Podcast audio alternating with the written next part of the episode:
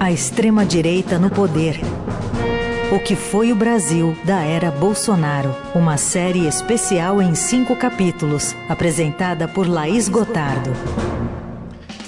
E a partir de hoje até quarta-feira teremos aqui no Jornal Eldorado e na semana que também no fim de tarde, né, do fim de tarde Eldorado, a apresentação de uma série especial sobre os anos do governo Bolsonaro e no primeiro episódio a Laís Gotardo traz a consolidação do Centrão como protagonista da governabilidade do país. Então fala, Laís. Centrão. Centrão. Centrão. Centrão. Centrão. Centrão. Centrão. Centrão. Centrão. Correto dizer que este foi um dos termos mais falados e ouvidos na cobertura jornalística de política nos últimos quatro anos. O governo Bolsonaro simboliza a consolidação do bloco suprapartidário que, apesar de ter entrado no repertório do brasileiro médio mais recentemente, é uma estrutura vigente desde a Assembleia Constituinte em 1988. Apesar de buscar distanciar-se do centrão, Jair Bolsonaro é também fruto do grupo uma vez que, desde que iniciou sua vida política há 33 anos, já passou por ao menos quatro partidos integrantes. Com isso, o em breve ex-presidente do Brasil pretende não se associar ao estigma do bloco, a busca por permanência na engrenagem do poder independentemente da posição ideológica do partido a forma de fazer política como foi feita até o momento. E toda imprensa pergunta para mim, como você vai governar se eu tomar lá da cá? Eu, responder, eu devolveria a pergunta a vocês. Existe outra forma de governar ou é só essa? Se é só essa, eu estou fora. Eu sou uma pessoa diferente dos que estão lá. Agora, não dá para o parlamento e o executivo ser um corpo só. Quem escala o time não é o técnico, né? Quem escala os ministérios não é o presidente, é o parlamento. Vai ser o...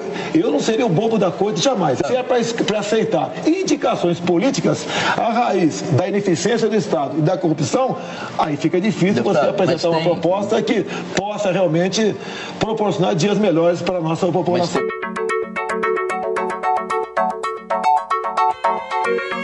Apesar de ter sido eleito como chefe do Executivo Nacional pelo PSL em 2018, Bolsonaro encerra seu mandato no Partido Liberal. Envolvido em 2005 nas denúncias que ficaram conhecidas como escândalo do mensalão, o partido negou durante algum tempo ter participado do esquema. Mas em agosto daquele ano, seu presidente, Valdemar Costa Neto, renuncia ao cargo de deputado federal ao admitir relação com a rede de corrupção. E enquanto o Centrão atuava até aquele momento de maneira mais velada com seu fisiologismo, é no mensalão que ele toma contornos mais próximos aos conhecidos hoje, com muito dinheiro e corrupção envolvidos.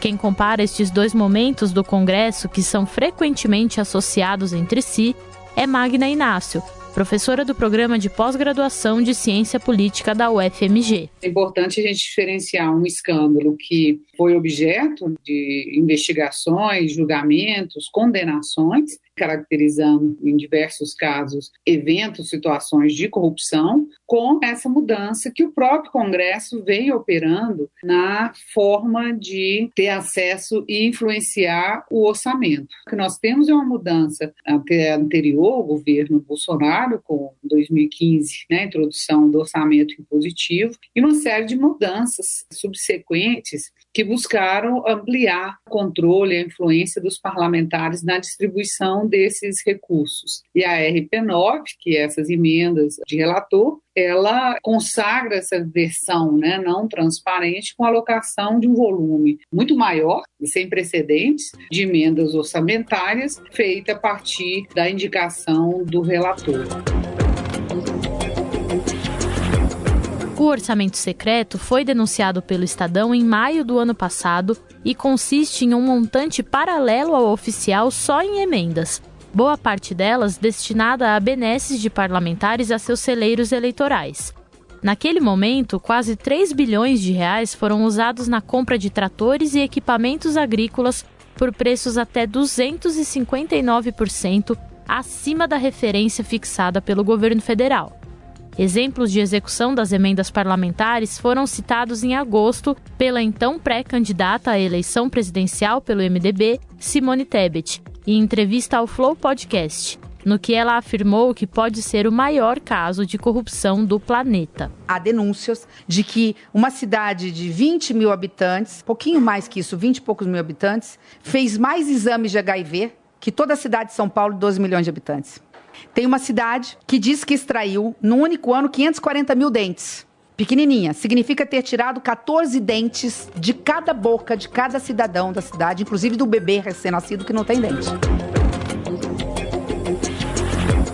Oficialmente, o próprio Jair Bolsonaro vetou esta tentativa do Congresso de impor o destino de um novo tipo de emenda, chamada RP9, por, de acordo com ele, contrariar o interesse público e estimular o personalismo. Mas foi justamente isso que ele passou a ignorar após seu casamento com o Centrão. A união, cujo objetivo principal é promover a governabilidade, ganha ainda mais importância no contexto de uma eleição presidencial na qual o candidato depende de apoios para angariar votos. Houve então um requinte nas transferências do orçamento para as bases de deputados e senadores, conforme explica a professora do programa de pós-graduação de Ciência Política da Federal de Minas Gerais, Magna Inácio desde a redemocratização até muito recentemente, o executivo ele tinha muito controle sobre os recursos públicos. O que a gente tem visto é que o Congresso está cada vez menos disposto a manter essa lógica e ele tem buscado, através de regras internas, das próprias regras que regulamentam o processo orçamentário, ter uma participação maior na distribuição desses recursos. Então, o parlamento ele está fazendo isso por meio de decisões internas, por meio de regras que ele pode alterar. O orçamento secreto não se trata do escândalo de corrupção. O que nós temos é uma mudança na forma de organizar e viabilizar emendas ao orçamento numa direção que torna pouco, né, ou quase nada transparente e que obviamente dificulta o acompanhamento do gasto público.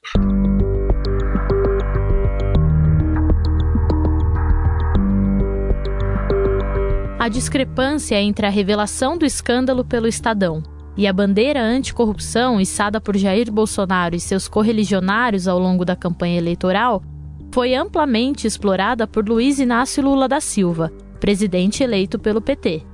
Em mais um exemplo da prática chamada de presidencialismo de coalizão, no último mês, em busca de viabilizar financeiramente suas promessas de campanha, Lula articulou a aprovação de uma proposta de emenda à Constituição que libera aproximadamente 200 bilhões de reais acima do teto de gastos. O decano do STF, Gilmar Mendes, determinou que o dinheiro público utilizado em programas sociais de renda básica, como o Auxílio Brasil, não está inscrito na regra do teto de gastos. Ele também garantiu a legalidade de se pagar o benefício através da abertura de crédito extraordinário, sem necessidade de mudança constitucional. Com isso, há uma saída para o presidente eleito manter o pagamento de 600 reais no futuro Bolsa Família, mesmo se não conseguisse aprovar a PEC da transição. No início de dezembro, o senador Randolph Rodrigues, integrante da equipe de transição, afirmou que, mesmo para as demandas próprias de qualquer governo federal, não há caixa deixado pelo governo Bolsonaro. O orçamento do Ministério pelo diagnóstico prévio que já fizemos, se tornou totalmente dependente de emendas parlamentares. 64% do orçamento vem de emendas. Esse cenário tem uma consequência. 80% das ações do Ministério estão concentradas em regiões com alto índice de desenvolvimento econômico.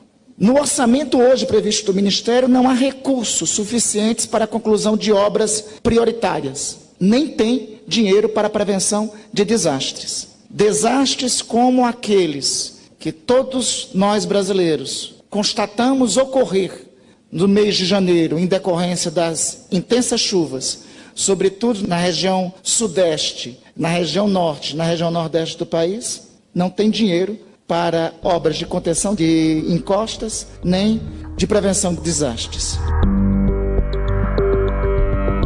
autoriza textos como este, as PECs, é o Congresso. E adivinha o que deputados e senadores quase sempre cobram, entre aspas, para isso. Acertou quem pensou em verbas. E mais, muitas vezes também a pressão por cargos em transições de governo. No caso do Centrão, os presidentes das casas legislativas, Arthur Lira na Câmara e Rodrigo Pacheco no Senado, são, por fim, as figuras mais importantes a integrar a base de apoio do governo. Por isso, mais um mandato de ambos também foi barganhado pelos seus pares. Em um movimento considerado contraditório por diversos eleitores, a bancada petista declarou apoio à reeleição de Lira e Pacheco, com a intenção de aproximá-los do executivo.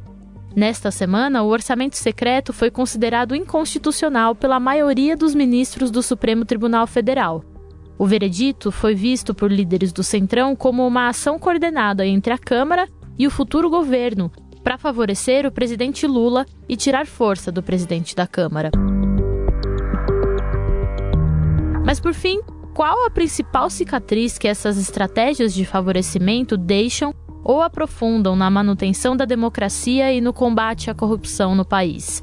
Quem responde é Magna Inácio, professora do programa de pós-graduação de Ciência Política da Universidade Federal de Minas Gerais nós assistimos nos últimos anos, o orçamento secreto seria até uma expressão disso, um momento de decisões mais particularistas, decisões mais pulverizadas, que dificultam o processo de governo mais centrado em políticas estruturais, em reformas mais amplas e num processo de governo, digamos, mais suave. Nós vamos ver o retorno né, do presidencialismo de coalizão, mas não presidencialista de coalizão nas bases anteriores. Nós vamos ter um equilíbrio maior entre Congresso e governo. Então, isso vai exigir do governo muita habilidade, muita capacidade de negociação política e, principalmente, de evitar muitos atropelos no início do mandato, para que ele possa contar também com apoio popular para pressão junto ao Congresso. Eu sou Laís Gotardo e esta é a série especial A Extrema Direita no Poder, o que foi o Brasil da era Bolsonaro, aqui na Rádio Eldorado. Roteiro, produção, edição e montagem são de minha autoria. Sonorização é de Moacir Biasi. A direção de jornalismo é de Emanuel Bonfim. Acompanhe este e outros episódios nos agregadores de podcast na página Colunistas Eldorado Estadão. E o segundo episódio da série vai, ao ar amanhã, por volta das 7h35 aqui no Jornal Eldorado. Agora 8h46.